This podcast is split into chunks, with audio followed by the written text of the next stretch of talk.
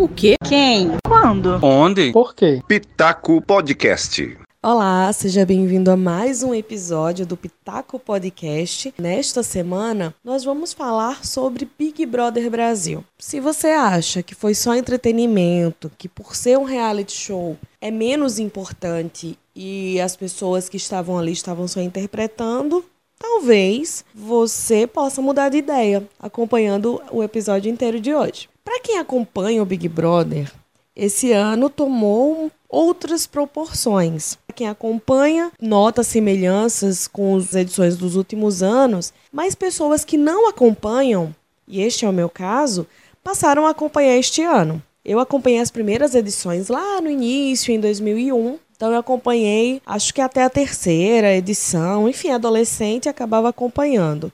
Depois de um tempo, as pessoas reais começaram a não ser mais escaladas.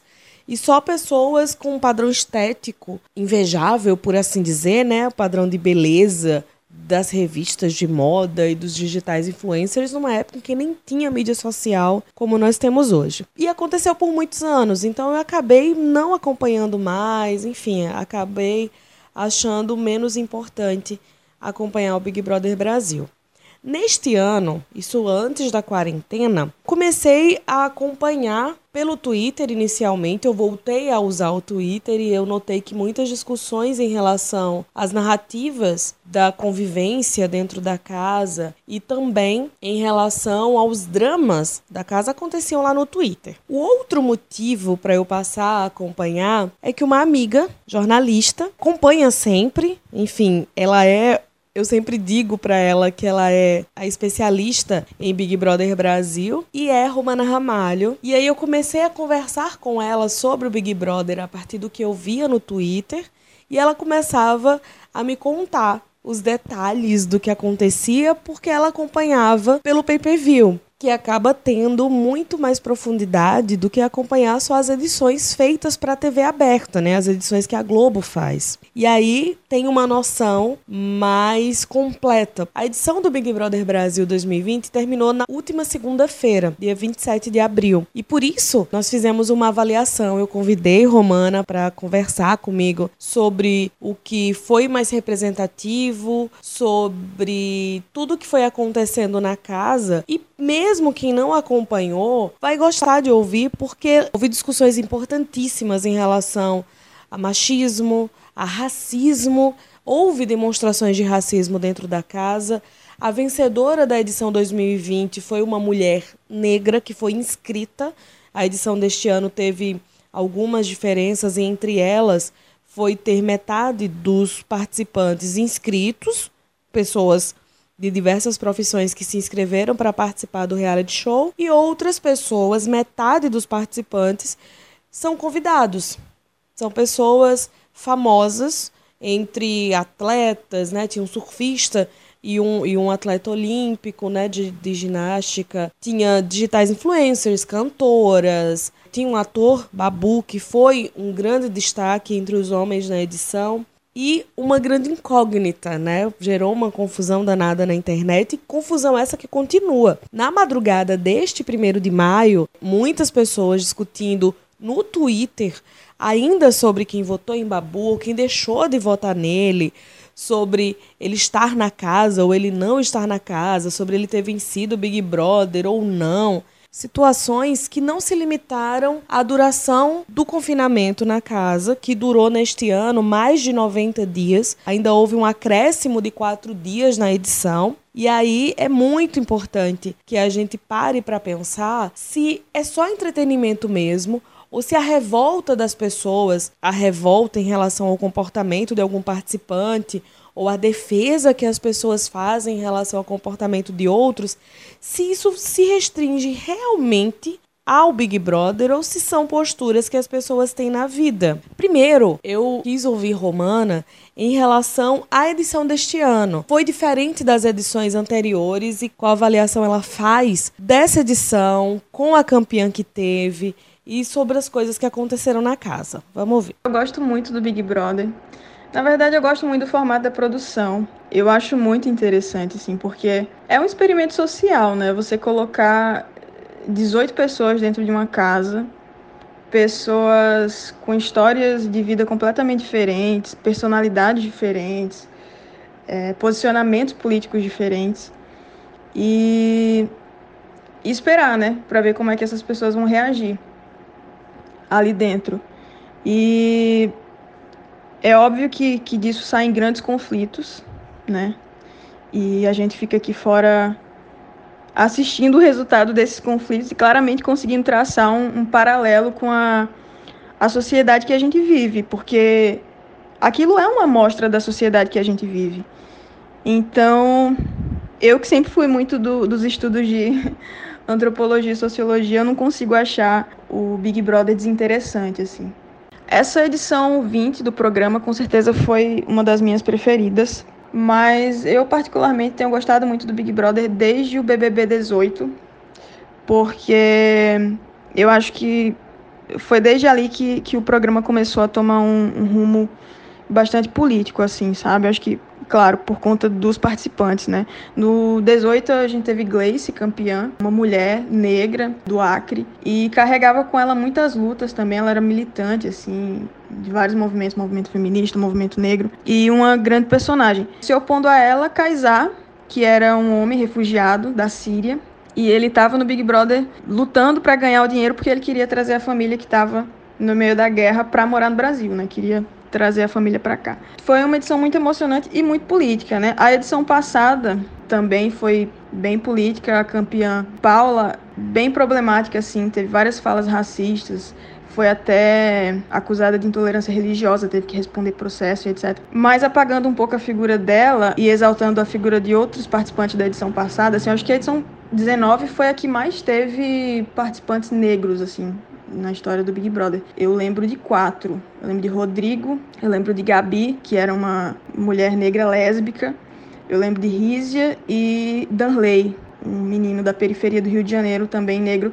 E foram muitas as discussões, né, dentro da casa sobre racismo, assim. E foi também uma edição muito política. E esse Big Brother 20, acho que ele já começou com, em relação às outras edições, já começou com um grande diferencial é, que foi o fato do programa ter metade do elenco né, composto por pessoas que já trabalhavam com influência digital, né? Ou seja, que já tinham um, um, certo reconhecimento aqui fora, já tinham bastante seguidores nas redes sociais, que as pessoas chamam de famosos, né? Embora alguns eu não conhecesse, mas existia o time dos convidados e o time dos inscritos. Acho que esse foi o grande diferencial dessa edição é, em relação às outras. Mas aí também, dando continuidade, né, ao que aconteceu no 18 e no 19, essa edição foi bem política. Logo na primeira semana, quando a gente já estava começando a entender quem era cada um, a gente se deparou com um grupo de mulheres muito fortes e um grupo de mulheres extremamente bem posicionadas e inteligentes, conscientes, né, do seu lugar, se contrapondo a um grupo de homens estranhamente mal posicionados, né, e muito machistas assim. Na primeira semana, já existia muita reclamação das mulheres é, em relação ao machismo, né? dos homens na casa e não eram atitudes assim pequenas, né? não eram falas estruturais de machismo, eram planos mirabolantes para fazer a, as mulheres casadas traírem, né? Seus maridos, porque isso ia queimar essas mulheres aqui fora e, e, elas iam perder o prêmio por isso, né? Ou seja, você vê que eles se embrenharam num contexto extremamente machista, né? Porque na cabeça deles, isso ia prejudicar elas aqui fora. Só que o interessante é que dois desses caras que fizeram parte do plano de, ah, vamos seduzir as mulheres para que elas traiam seus maridos, dois deles eram comprometidos aqui fora, né? Com suas respectivas namoradas. E em nenhum momento eles acharam que eles iriam se prejudicar também, né? Pra você ver ver até onde vai a cabeça de um homem machista. E sim, muito igual ao que acontece na sociedade, nós mulheres sabemos, porque a gente vive isso na pele, né? Pequenas e grandes atitudes machistas que a gente tem que aturar. E o racismo também teve uma marca muito grande dentro da casa. Telma e Babu, negros com cabelo crespo, enfim, havia outras pessoas negras na casa. O exemplo da paraibana Flaislane, mulher negra, mas tem o cabelo liso. Então ela não sofria parte da discriminação que Thelma sofria e que Babu sofria. Houve declarações durante o reality show, inclusive em relação ao pente garfo que Babu usou durante todo o programa e exibiu com orgulho.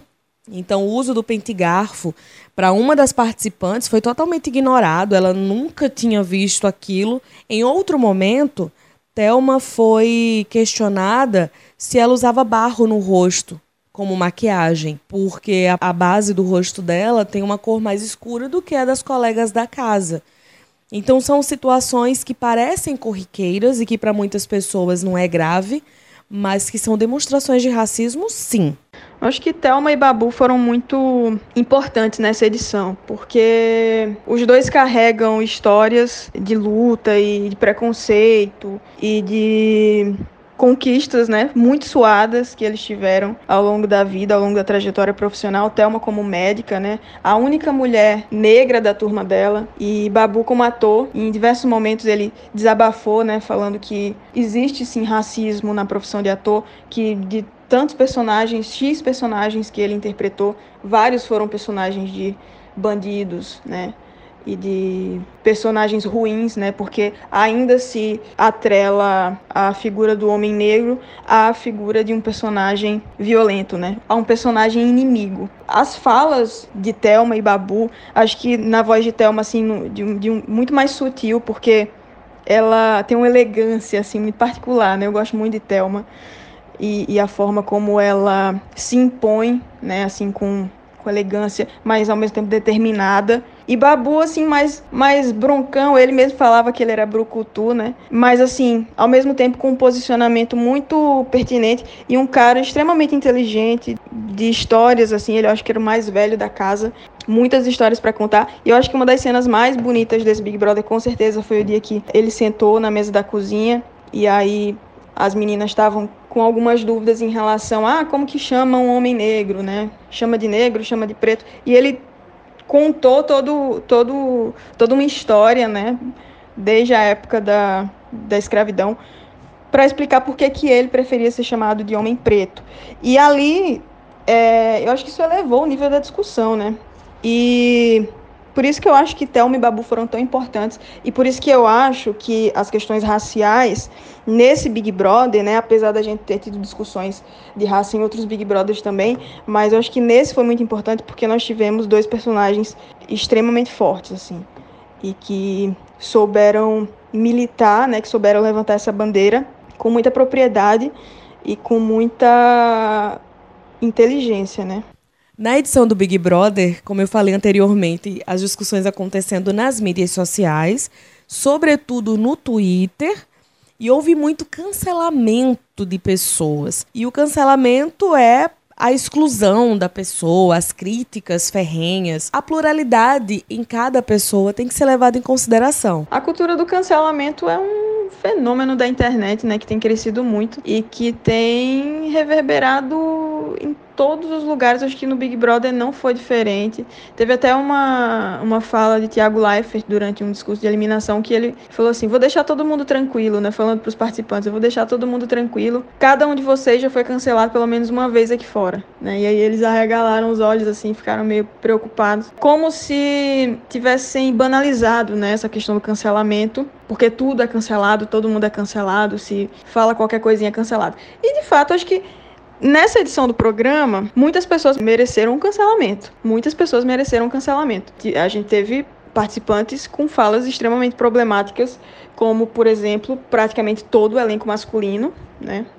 Todo o elenco masculino teve falas e ou atitudes machistas, das mais inocentes até as mais graves, né? Passíveis, inclusive, de processo aqui fora. Algumas das mulheres, acho que a Ivy foi a que mais teve falas problemáticas também. Muito naquele personagem caricato, né? De que sabe pouco, de que fala bobagem, que é o jeito dela, que não sei o quê, mas foi responsável por uma série de falas extremamente racistas, né?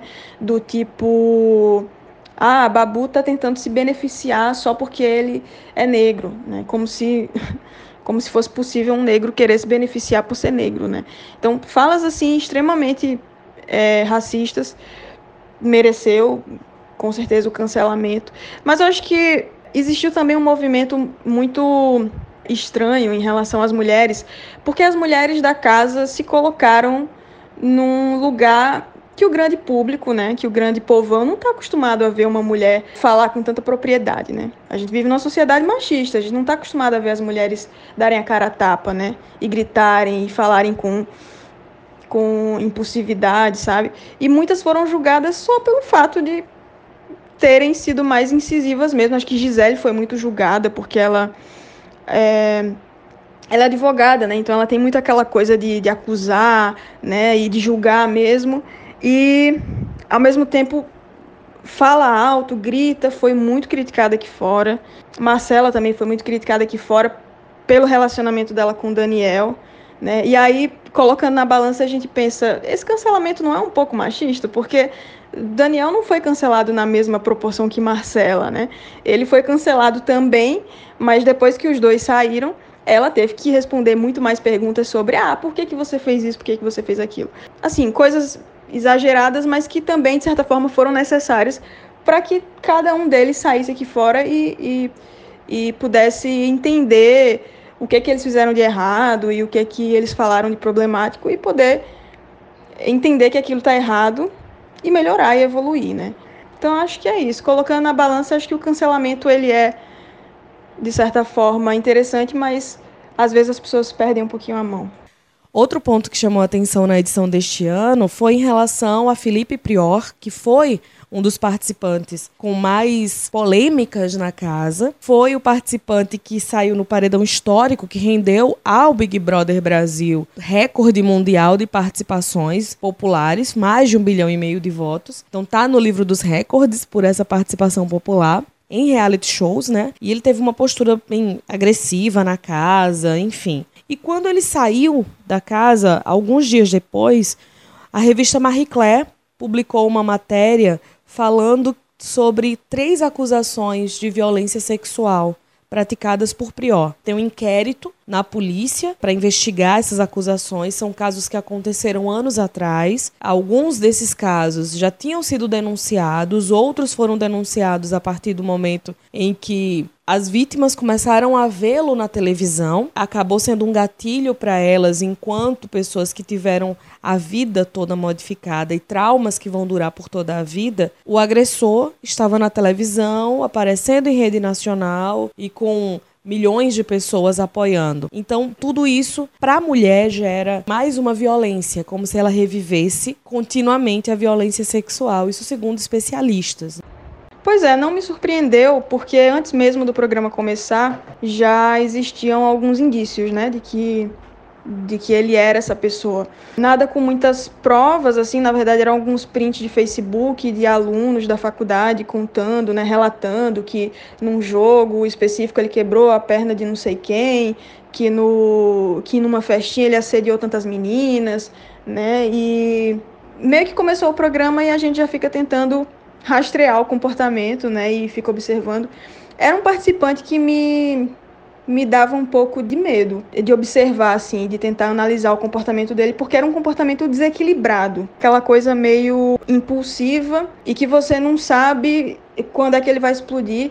Várias discussões da casa que ele teve com mulheres foram muito físicas assim, né? Não, ele não chegava a encostar na, na mulher, nas mulheres, mas ele colocava o dedo assim muito próximo do rosto, né? Em uma outra discussão que ele teve com Slane, ele chegou a falar assim: "Eu grito com a minha mãe, por que, que eu não vou gritar com você?" É uma frase que eh, você já consegue ler muito da personalidade ali. E daí, depois que ele saiu, pro alívio, acho que de, da grande maioria das mulheres do Brasil, assim, foi realmente uma eliminação muito comemorada. Descobri que ele estava sendo ali investigado, né, acusado por duas tentativas de estupro e um estupro, né? Não foi surpreendente, assim. Foi chocante pela velocidade, né? De tipo assim, ele sair na, na mesma semana a gente já descobrir essas acusações, mas não foi surpreendente. Então, perguntei a Romana se ela gostou da final, se ela gostou de Thelma Assis ter ganho. É uma médica anestesiologista. Foi a última pessoa inscrita a permanecer na casa. Ela esteve na final do Big Brother Brasil junto com a cantora Manu Gavassi e a digital influencer Rafa Kalimann. E as duas com uma força gigante. Lembrando que Manu esteve naquele paredão que eu citei agora há pouco com Felipe Prior. E Romana comenta sobre a final. Fiquei muito feliz com a final. Apesar de reconhecer a, a grandeza de Babu e a importância, a necessidade de um cara como ele, né, num Big Brother, eu queria muito uma final feminina muito assim, por tudo que aconteceu no início do programa, por toda a trajetória, porque eu acho que ali é um jogo, né? E é um jogo que é construído em três meses, né? E, e o início do programa foi muito desafiador para as mulheres. E elas venceram, elas triunfaram. E eu queria muito que, que uma mulher vencesse o programa, é, porque eu, eu acho que seria, achava que seria muito representativo. E mais do que, do que só uma mulher vencer o programa, né? Uma mulher negra vencer o programa, para mim foi assim o auge da representatividade. Então, quando quando Babu foi eliminado naquele paredão contra Telma e Rafa, né? Fiquei muito feliz pela final feminina e já comecei a torcer por Telma, né? Que, na minha opinião, é, é, era a maior representante ali de tudo, de todo o resumo de, de discussões políticas e, e de discussões sociais que aconteceram ao longo desse programa, ela era o grande resultado, né?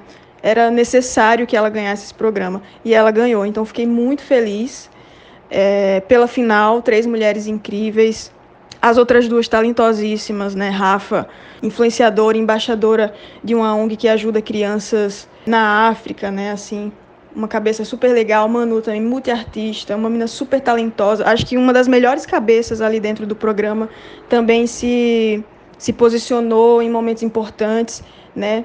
Feminista é, e super dedicada a, a, entender assim as necessidades das minorias, mesmo numa, numa posição de privilégio, né? Mas Thelminha, a grande campeã, tem que ser ela, né? Por tudo que que ela construiu no programa, tudo que ela passou no programa, né? Muitas vezes ela foi colocada em dúvida ali dentro, foi chamada de planta, teve participante mandando ela desistir porque ela não ia ser capaz de ganhar o programa, e ela foi lá, como tudo na vida, né? E ela contou essa história diversas vezes lá dentro, que para ela tudo sempre foi mais difícil, e como tudo na vida foi mais difícil, mas ela conseguiu e saiu campeã. Para mim foi incrível, foi assim o desfecho perfeito dessa edição não podia ter sido melhor. E agora, sem Big Brother, há uma sinalização de que poderemos ter uma nova edição do Big Brother ainda neste ano. Em setembro, se acontecer, é algo que está em estudo na Rede Globo, pelo sucesso que foi essa edição no início do ano. E também tem uma questão mercadológica. O Big Brother Brasil tem muitos patrocinadores, leva muita receita para a Rede Globo. E nesse período de pandemia, com novelas parando de ser gravadas, com programas sendo suspensos, essa questão de mercado também fica comprometida. E as empresas, mesmo sendo uma empresa como a Rede Globo de televisão, também tem questões de patrocínio mesmo e não é porque é uma grande emissora que não vai perder dinheiro nesse período. Então, nessa tentativa de se reinventar, pode ser. Não duvido que haja realmente uma nova edição do Big Brother ainda neste ano. Então, Romano vai falar como fica a rotina a partir de agora, sem Big Brother, mas a quarentena continuando. Pois é, um entretenimento a menos. Eu dei muita risada com os memes, né? Muita gente brincando na internet. O que, é que vai ser de mim sem o Big Brother? Mas é isso, né? Continuar aqui com outros tipos de entretenimento. Tem livro para ler, tem Netflix para assistir, tem filmes e tem muito estudo, né? Eu particularmente estou estudando muito nessa quarentena, no tempo que eu não estou trabalhando. E e é isso, acho que o Big Brother deixou aí uma grande alegria, né, uma, um incentivozinho para a gente acreditar mais no Brasil. A gente está numa situação política tão difícil, né, e, e num momento de desesperança total, e a gente vê um resultado tão significativo para as minorias, né, num Big Brother, né, que é um, é um programa de entretenimento, mas é a vida real que está ali representada, né. Então, para a gente é uma alegriazinha a mais. Então, dá um gás para a gente seguir nessa quarentena. Pois é, pessoal, assim, a nossa conversa foi para analisar neste tempo do episódio aqui do Pitaco Podcast. Espero que vocês tenham gostado. Claro que dessas discussões dá para aprofundar e muito as discussões em relação a racismo e a machismo. Um beijo para vocês e até o próximo episódio.